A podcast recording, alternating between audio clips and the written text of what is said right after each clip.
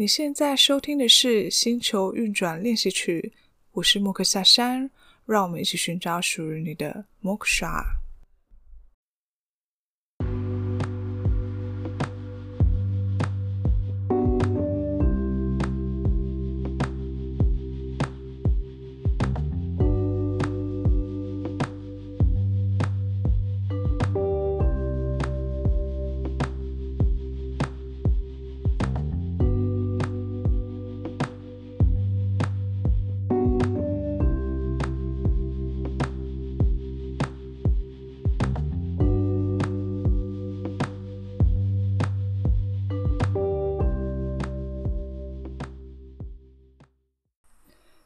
亲爱的小行星，欢迎回到星球运转练习曲。我是莫克夏山，谢谢你收听上一集关于里奥的作品，他的品牌萌生之路的故事。那也希望和里奥上一集对于创作的想法与分享，有带给你不同面向的思考。那也可以帮助了解在自创品牌还有创作的背后所需要维系的热情，以及如何结合兴趣去完成自己的理想。那在访谈的过程中，发现呢，他是一个非常乐于分享，而且认真投入自己所热爱事物的人。这一集呢，也会进一步来聊聊关于社群啊，还有创业经营面的体会还有感受，以及他在百事集的日常故事的一个分享。那对他来说，他的这些体会都是很重要的宝藏，让他的生活与职业可以相互连接，找到自己喜爱的生活还有工作方式。我觉得这些分享也许不是每个听众都有同样的志向，但是我觉得若是可以从中汲取值得学习的态度还有想法，我相信对于你的人生计划或者是你在看待你的目标的时候，可以有更正向、更有方向的思考方式，学习其他正在创造路上的人去怎么看待还有实行他的计划，怎么样创造他的理想生活。当以这样的角度去感受这些创造者的想法。相信你会发现，其实你也是可以有力量为自己创造自己所热爱的事物，还有置业，或者是你的人生蓝图。那一起快来听听里奥这一集精彩的分享吧。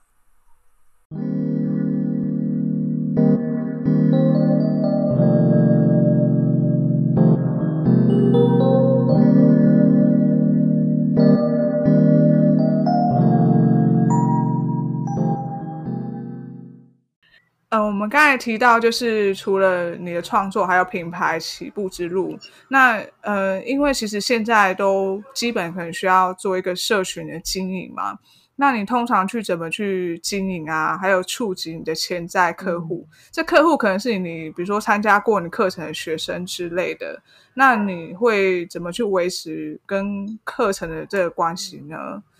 比如说你会有课后服务之类的吗？然后你觉得经营社群重要吗？自己觉得我就经营社群方面我还蛮幼幼版的，嗯，就是你也知道我现在社群人数也不多，当然有有已经有很固定的一群是会看我的东西的，嗯，但我社群的流量真的很少。可是我固定会做的事情是，比如说我儿童美术课后。我的固定班啦，固定班的部分，固定班的部分，我课后我都会每一个家长传孩子上课的侧拍照，然后跟家长讲一下我们我们这堂课的学习目标跟孩子今天大概的状况，就是可能呃是大概在一百个字内，五十到一百个字内结束这样，甚至五十个字以内结束这样，让家长大概知道孩子的情况，然后。所以其实我上课除了要教课之外，我还会多做一个事情，是孩子在画的时候，我会拍一些侧拍，就是孩子认真在做的样子，嗯，就是帮自己累积一些记录。对，那一方面是家长可以看到，还有一点很重要的是，这个事情不能等到隔几天才做，嗯，这个一定要上完课当下，我可能通勤搭车的时候，我就开始手机拿出来做这件事情。所以这个社群的功能，反而是不是跟家长或是客户联系的一个平台？对，但我还是会继续放一些平常画的东西，或者是孩子孩子的作品。对你来讲，经营社群应该是真的很重要，因为它有这个功能嘛。嗯，还蛮重要的。而且有一件事是，像我目前开的班有两个都是透过嗯网络联系到我，嗯，但我不知道他们去哪里看到我的。就我自己觉得我的我流量其实真的算蛮少的，但是有时候就是很很神奇的会被看到，但是案子有没有谈成是一回事啊。只是说，我觉得它也是一个必要的曝光的一个管道，嗯、包含其实像我如果要，比如说我希望我哪一个主题班的学生可以多一些，我其实就会适时的宣传一下。当然不是只在自己的社群上面宣传，因为在自己的社群上面宣传，就只有你原本的客群会看得到。所以我会去一些社团，比如说呃某某县市。才艺、幼儿才艺社团之类的，嗯，因为那里面一定很多家长是想要找课程的，哦，那搞不好他看到，他就会纳入他的考量范围。有些可能是他当下他不会来上，可是他之后他孩子过了一年开始上幼稚园，他觉得啊好像可以给他去上，然后他可能就来了。可是要找对地方，像有些社团是很多人在里面发，就是发东西，可是你会发现这里面是没有客户存在的。对，所以有时候要想一下哪些社团比较比较有、嗯、有必要放。那有些社团，他可能就是管理员创了之后，但其实大家在里面抛东西、嗯，可是里面是没有客户存在的。嗯，就人多不代表找得到。所以其实你还是算蛮积极，有去拓展自己的客源啊、嗯，就是不是只是很被动式的去去经营这个的东西。嗯，对。可是其实也。不能逼太紧，就是像儿童美术固定班的话，我现在人数大概就是一个班四五个人左右。那你说要再增加到六个、七个、八个，主题班可以，嗯，可是固定班就会比较难一点点，因为家长都会希望是比较小班式。那所以他一开始就知道，哦，你这个班已经五个人了，他可能会想一下。那当然。有的有的还是会觉得没关系，还是要一样是报名。所以有时候，嗯，关于新增客户这件事情也不需要太对对，有时候也要看缘分。嗯，对，看缘分。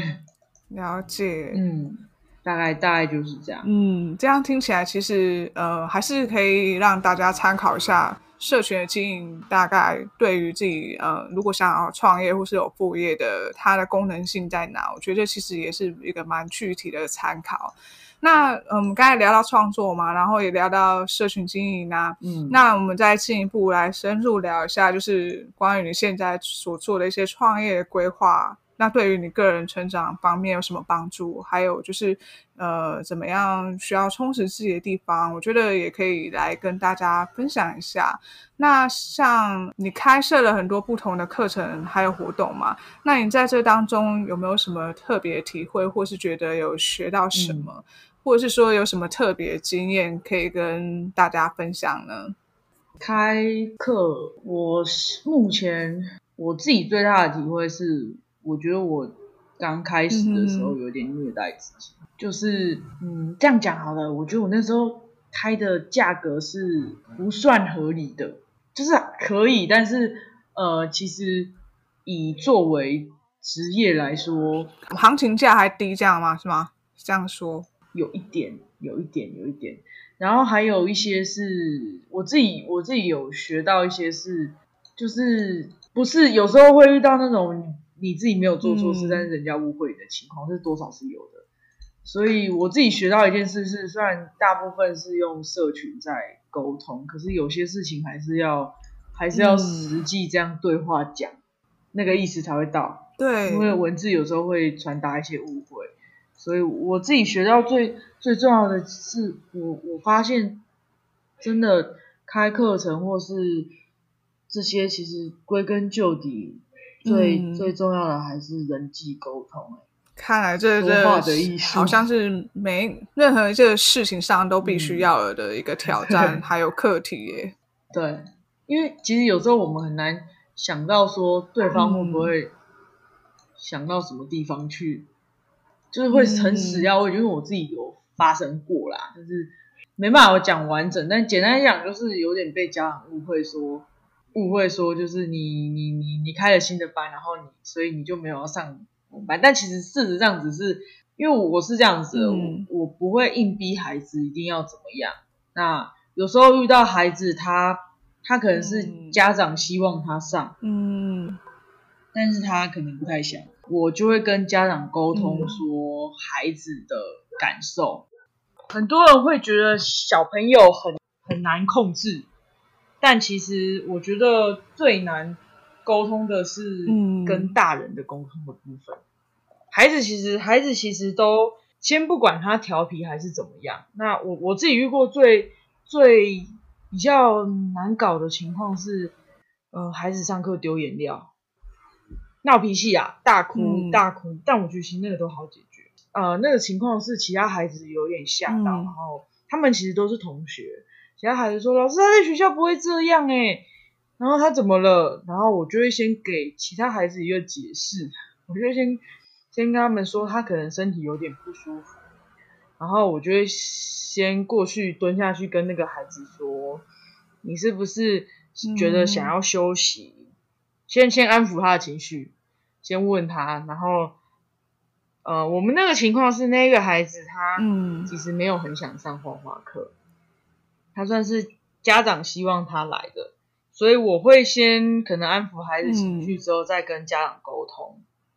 有的有的时候劝退会成功，有的时候不一定，可能会有些家长会有一些比较负面的解读，嗯、比如说他觉得说你拒绝我的孩子哦，什么什么的，这个情况是有的。可是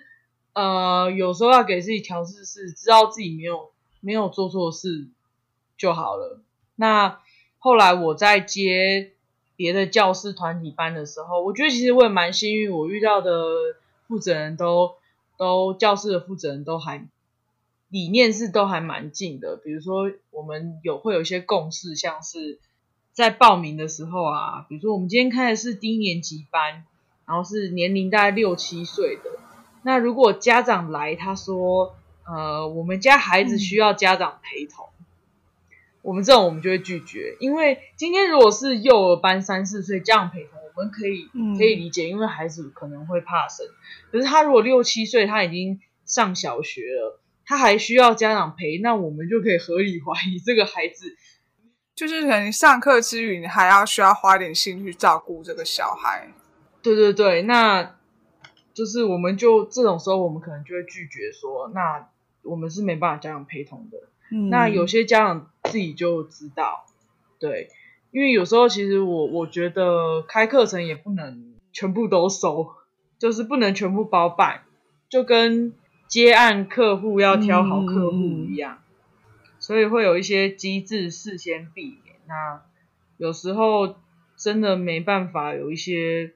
比较恶意的误会，我觉得该做的解释。解释完了就，嗯，剩下的就是自己。那听起来其实开设一个课程其实还是不简单，因为你还要花额外的心力去沟通，然后还要照顾这个学员嘛，就是了解学员的状况，然后还要特别要注意他们在课程中的状况。我觉得这个真的也是蛮花心力的。另外就是你说课程的机制啊，机制这一部分，嗯，确实也是需要有一个原则嘛，呃，在你的这个课程里面才有办法去让这个品质更好。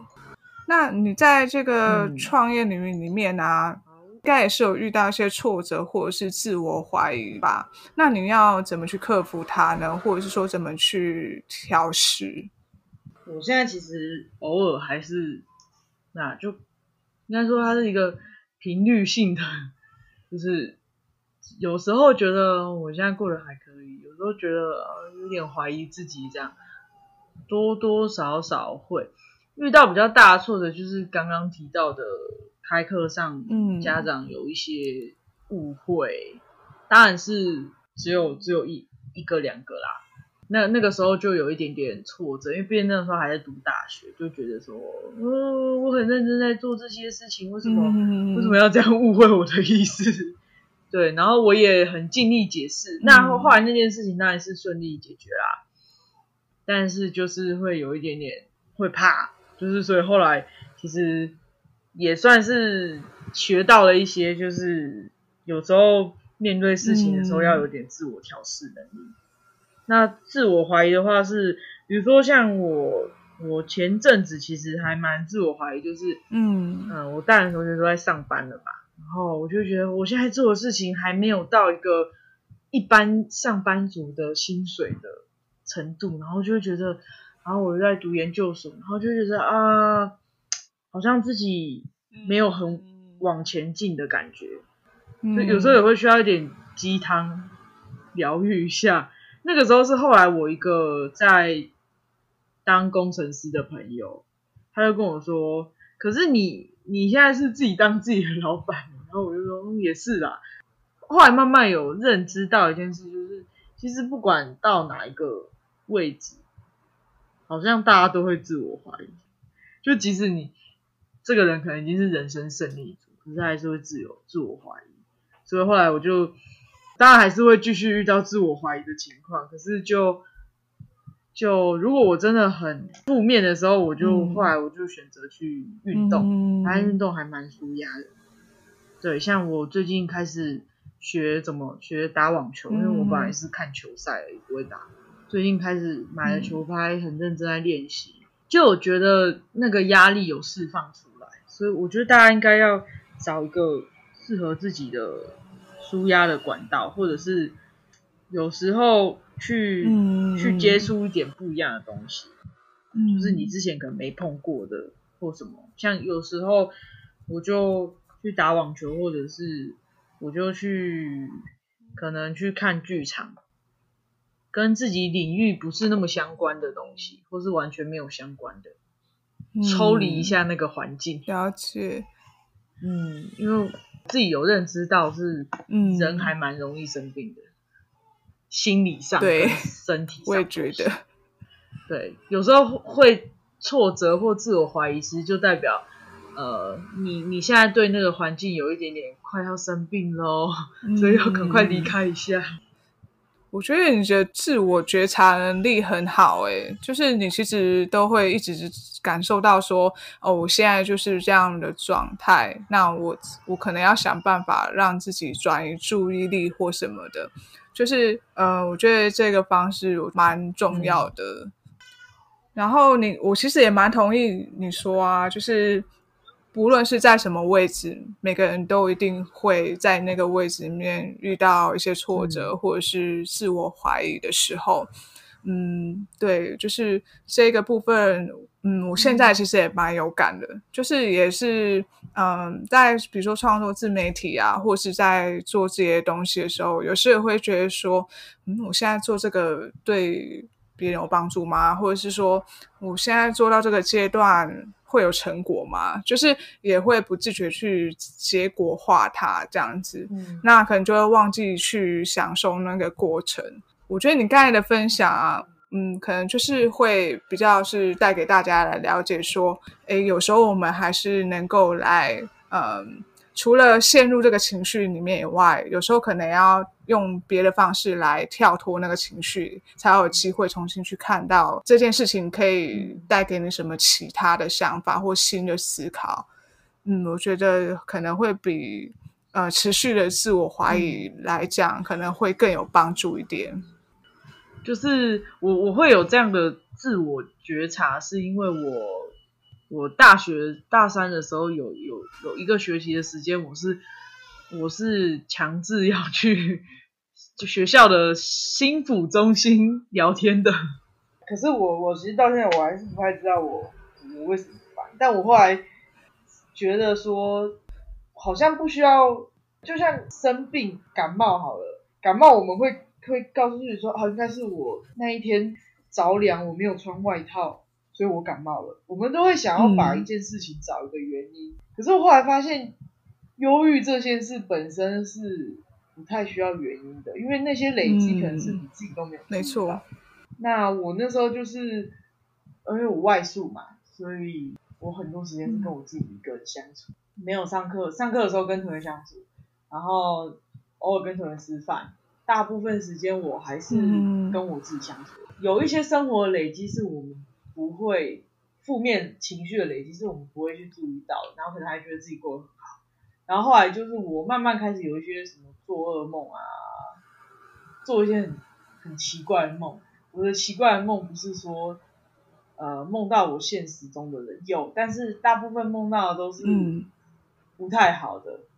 它不是现实中发生过的事情，但是它在梦里面有一点，可能是像我就梦过我被困在一个学校，然后我知道学校里面有个嗯有个拿枪的杀人犯。但是那个学校又不是我现实生活中的学校，嗯、类似这一种。那我那时候就有点受这些困扰，然后就觉得有点精神耗弱。然后后来在同学的建议下，我就去幸福中心聊天。嗯、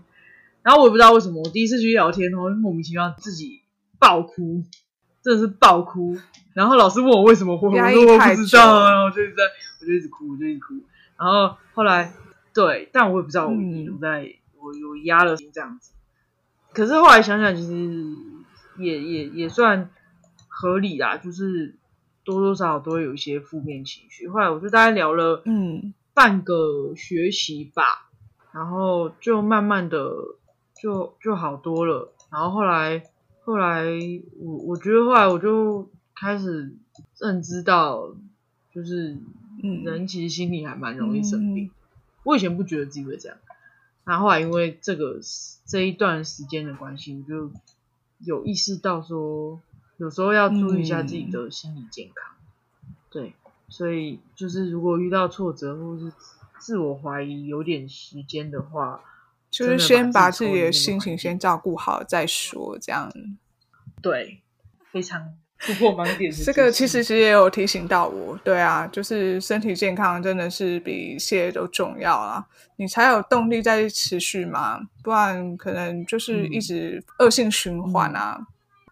那嗯、呃，因为你其实有开这么多课程啊，然后也有市集活动这样，那你是怎么样保持你持续创作的热情呢？嗯，课程的部分的话是。有时候看到一一些机会，就想说试试看这样子。那固定班的部分就是我的固定收入，对，我要活下去。对，嗯、其中一点就是我要活下去。然后，呃，四级的部分是目前虽然是暂停啦，但是四级我之后还是会继续。呃，它虽然不一定会有嗯好的收入。像我就有遇过，我去之后我扣掉成本，什么租金啊那些有的没的，我那天居然只有，居然、啊哦、只有五百块，哦，嗯，就在那里待了大半天。对，但是四级这种东西就是这样子，它不像课程是课程开成了，老师来上课哦，我那一个半小时课我就一定会有一千块哦，这样，它不是这样，它是很就是你可能在那里坐了八个小时，然后你还要坐车回家，然后你那天只有五百块。这是很正常的一件事情，应该是有什么收获给你才对。呃、嗯，一方面是，嗯，我我后来有调试一下自己的心态，就是像去市集有一部分是我在市集可以获得一些呃新的客群，而且是那种会很始终扒住你的。哎、嗯，这样讲好吗？就是呃，真的喜欢你的，呃，如果在市集遇到了会。真的很始终的 follow 你的东西，嗯、那也可以交到一些朋友，或者是我就透过市集，其实多了很多不同年龄层的人脉吗？嗯、算是对，像像比如说我在市集遇到的，比如说有摊主或者是有客人，呃，像摊主我就有遇过遇过很多，可能光咖啡的我就、嗯、我就可能有三四个。然后光手做的时候就可能数不清了，那蛋糕甜点类又更多，所以就会累积一些这方面的人脉。他有时候可能不同市集还会遇到诶之前的摊友，那因为我我自己会习惯是我去摆市集，嗯、呃，我会去跟摊友们认识聊天，嗯、我觉得这还蛮重要的，就是给一些想要去摆市集的人。就是如果你去摆市集，你你不要抱持着我今天一定会赚多少钱，嗯、没有没有，市集这种东西就是看天吃饭，然后就就算那个场你知道他人很多，你今天客人也不一定会多，因为很难讲。那有时候可以从跟摊友的聊天过程去学到一些东西，嗯、然后获得一些东西。像呃，我就有摊友是，我只要我有像我有个认识的蛋糕做手工蛋糕的摊友，也是我们认识很久了。然后他呃前几个月有了自己的工作室、自己的店面，那。他甚至还跟我说，就是我们如果想要办绘画活动，你要不要？你愿不愿意来我们店里这样子？嗯，啊我说 OK 啊，OK 啊，可以啊，这样，对，就可以认识一些人脉，那也可以透过跟他们聊天过程去去了解一下不同不同产业的东西，因为呃，我们也不可能一直都在自己的画画这一块而已。嗯、像我可能去认识咖啡的摊友，就哎，知道说他们实际上他们烘咖啡。的一些东西啊，嗯、或是什么的，嗯，就是可以认识一些不同领域的。像我前去年底的时候参加市集，有认识一个呃摊友，他是自己创业，然后他开了自己的陶艺的工作室，有木工有陶艺。那也透过跟他聊天的过程，知道说，哎、欸，他他背后，比如说他做这些创业，它的成本啊什么什么，就聊蛮多的，嗯、然后也学到很多。嗯，而且其实摊友们大家认识之后啊，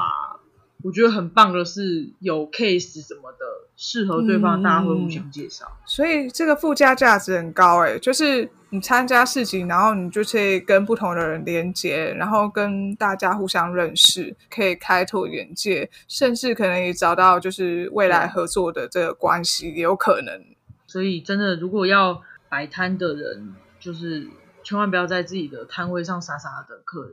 这个市集不是拿来赚钱用的啦，它反而像是、嗯、呃拓展自己的呃生活圈的这个呃算是跳跳板嘛，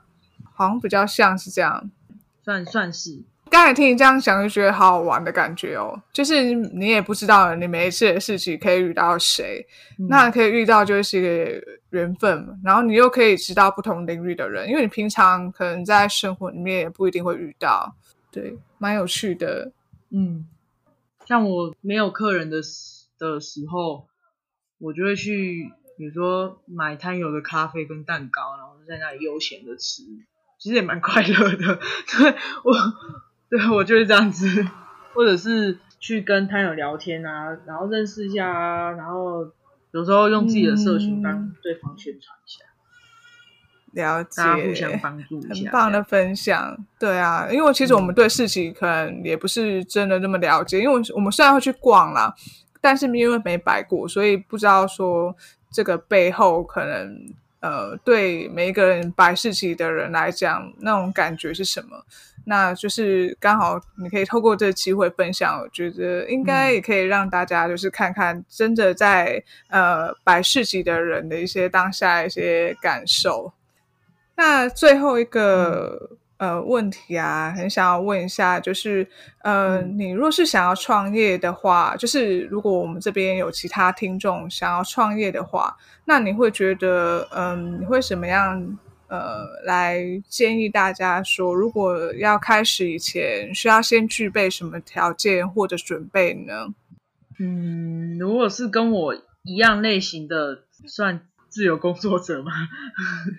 如果是跟我一样类型的自由工作者，我现在其实也算半个啦，因为大部分时间还是在研究所嘛。那如果是跟我一样是半半个，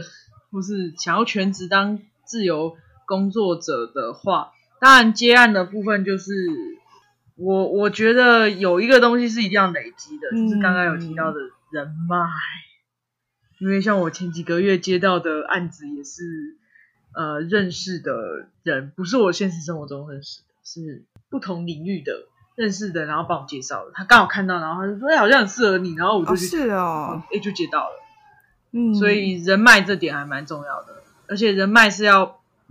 尽量不同领域的，嗯、就是可以有同领域的，也可以有不同领域的。对，那还有一个条件是，我我的好处是因为我跟家人住，嗯、对，我很感谢我的爹娘，就是让我有口饭吃。对，但如果你是呃没有这样的资源的话，你是自己要租房子要什么的，真的要呃要先有一笔急难救济金，对，就是要有一笔存款啦，要给自己一个停损点，嗯、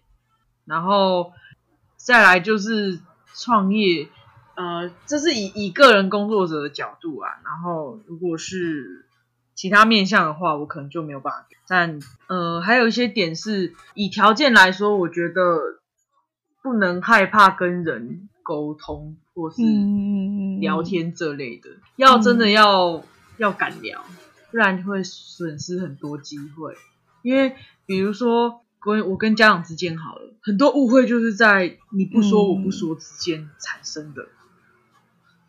所以真的要很主动的去沟通、嗯、说，不论是对合作对象或者是顾客嘛，对吧？对，对，我觉得，因为有一些人是比较害怕害怕讲话，或是跟、嗯、跟陌生人讲话那种。那我觉得你要创业，那你就会比较辛苦，因为你你一定要、嗯、你你要创业，你就要亲力亲为嘛。就像呃接案的工作者，为什么？有些人说，哦，今天工作很爽啊，自己控制薪水。可是问题是，呃，大家没有注意到的点是，我们很多事情都要自己去沟通，嗯、自己去瞧。所以沟通这件事就很重要。那如果你是不敢亲口讲话这些的，那那就会变得就会变成事情就很大条。嗯、对，因为能力这些，比如说画画能力或者是什么，你你的设计能力什么。能力这个东西都是可以透过不同资源去累积，或不管是你做案子累积，或者是你去上网络课程啊，或什么的，就去累积你的作品集。但是我觉得沟通能力这件事情是，不管今天一样是跟我一样是教画画，然后或者是画插画，或者是你是做设计，你是做摄影，不同领域的接案，沟通能力这件事情是一致的，就是全部的这所有领域都要具备的这个东西。所以不敢跟跟陌生人聊天这一点的话，会是会是创业，嗯、我觉得会是很很大的一个障碍。嗯、很棒的分享，嗯。嗯可是我嗯，往好处想是，如果我原本是一个不太敢跟陌生人讲话的人，但是他勇敢的去创业了，他可能可以在这个过程中慢慢的让自己变成一个口条很流利的人。了解，也是练习。那。准备的话，就是真的，嗯，要有一笔要有一笔急难救济金，一方面内心会比较安心。确实是啊，就是就现实层面来讲，真的就是这样子。对对，所以这也是为什么有些人可能不太敢去创业，嗯、或者是说对创业这件事情没什么信心或者是勇气。对，所以我觉得呃，其实也是真的蛮克服，就是你有这样子坚持下来。对，然后而且你又是从学生时代就开始慢慢慢慢慢在就是呃往这条路走，对，然后你也是呃很知道自己说，呃你自己可能基础还需要再提升或什么，嗯、就是知道自己的呃问题或者是知道自己需要再加强的地方。那你也持续去耕耘，对，所以我觉得其实你的这些故事，或是你呃这个经验啊，觉得其实是很值得大家一起来听听的，因为这些东西都是你呃花很多时间学来的，可是呃这些宝贵的经验可能大家都不太清楚，可能就只知道说哦你很会画画，然后你有在开课课程，可能大家就会说哎好像看起来很简单，或者是说哎好像是不是我有技能就可以达到这些事，但是其实。可能不确定这个背后各种各种呃际遇啊，或是插曲等等，对，所以很开心今天可以来这个节目来做分享，嗯、然后还就是提供了这么多很具体的建议，我觉得很棒。哦、我们今天聊超多，真的很 扎实，超多的。哎，那这样就是如果说其他、嗯、呃，比如说我的听众啊，嗯、或是对你有兴趣的人想要找你，那。要去哪里找你呢？欢迎到我的 Instagram，然后有粉丝页，对不对？对，有粉丝页。你看到我的 Instagram 下面有个连，我的介绍栏有个连接，点进去之后呢，你就会获得三个按钮，三个按钮一个是我的 Instagram，一个是频道，一个是本专，嗯、频道才刚开始，就是，所以就是先去你的 IG 就对了啦。对，给我一点时间，因为我其实你会发现我我会有时候会花一些我我的废土在我的 Instagram 的 Story 里面，嗯、就是跟大家互动。像比如说我我昨天发了一个，呃，我这两天其实有一点就是腰跟屁股是残废状态，嗯、因为我我去打网球，然后这礼拜三的训练有一点强度，所以我对现在我有点老人家，我就画了一张图，就有时候我会。放一些很生活的东西啊，或者是呃，我、哦、最近事业会五月有有优惠哦，嗯、这样什么的。有有，我有时候随时就会看到，哎，你有一些新的一个限动啊，或什么这样。对对，我是逼自己每天一定要有限动，保持就是大家不要忘了、嗯，真的很嗯很很很知道自己在干嘛，或是很坚持，我觉得很很棒，真的。很值得学习，但但其实我每天放的东西就是、嗯、就是自己的生活啦，嗯、我不会特意说我要讲个很酷的东西，没有，就是放自己生活，嗯、没有要硬逼自己。嗯、对，那有有想法或什么的时候，比如说有开线的课程，或者是有画线的作品，我才会更新我的文章。但我也尽量让自己是每个月要有个至少两篇吧。嗯、了解了解，嗯。哎，那最后最后一个问题，就是因为我的节目是星球运转练习曲嘛，那呃，我其实对呃每。个人来讲，我我都是把它当做是一个星球来看，就像你也是一个星球，那你就是来到我这个星球来跟我做交流，嗯、那我就会很好奇说，如果你把自己比喻成一颗星球的话，嗯、那你会怎么去形容你这一颗星球呢？如果我是一颗星球。这颗星球不是只说我是像火星一样都都可以啊，就是你觉得你认知的星球是什么样子，有什么颜色吗？或者说你觉得这个星球有什么特质？那大家去造访的时候可以看到什么？这样，我觉得我这颗星球应该是充满暖色系。嗯、怎么说呢？就是我的给大家的形象好像都是还还蛮开心的，这样、嗯、不太。不太有什么嗯负面的东西，嗯、虽然我有时候也会谈一些，我就像刚刚提到的，呃，我曾经有点犯忧郁这样子，嗯、但我大部分给大家的是，我我希望给大家的也是比较正正向的东西，嗯，这样子。虽然有时候会有有提到自己的发生的一些事情，但是呃，还是希望用画画比较有趣的东西去带给大家，所以。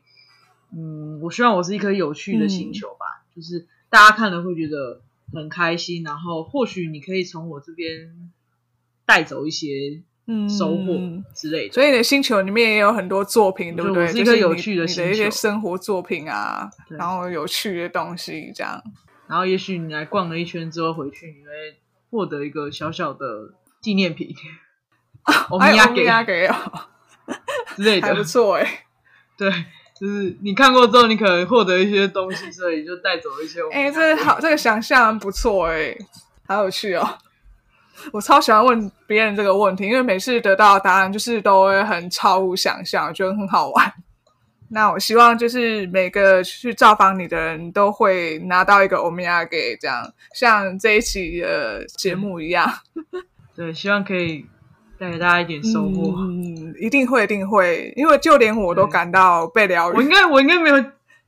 我应该没有讲很多垃圾话吧？没有，没有，对啊，因为我觉得这场访问对我来讲也是一个自我疗愈，就是好像又从中在看到自己，我自己有时候在现实生活中也会发生的一些状况。对，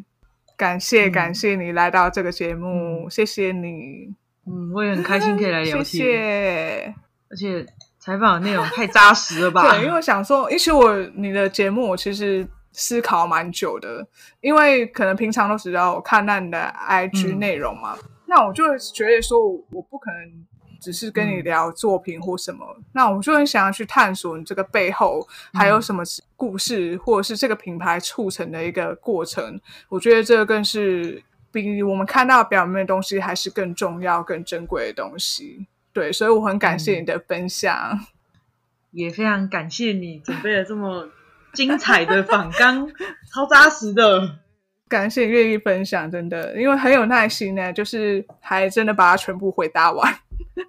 嗯，对啊，好，谢谢你。我觉得你也很耐心的听我把所有都讲完，谢谢，谢谢。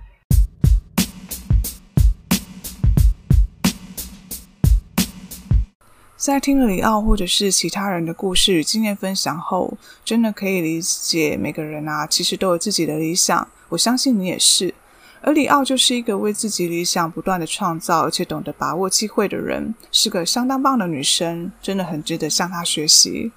那我们都有一个理想，那你的理想是什么呢？此刻你可以为自己的理想做什么？希望你可以在这一分钟为自己思考。你可以从里奥的分享当中汲取到什么对你有帮助的资讯，将它转化为学习的动力，调整你的思维，再透过行动去创造你的理想。你可以在阅读故事之后，转回到你的人生，转回到你自己的生活，当你自己人生的创造者。若是你对里奥的创作有兴趣，欢迎到他的 Instagram 走走看看他的作品内容，了解更多不一样面向的他。那他目前也有儿童美术，还有成人班的开课。如果你对创作有兴趣，欢迎找里奥一起学习哦，一起来探寻自己的生活还有人生还有什么可能吧，找到可以创造自己的机会。我们一起练习好吗？一起寻找属于你的 Moksha。希望这期节目你会喜欢，也谢谢你的耐心聆听。那我们下次再见喽，拜拜。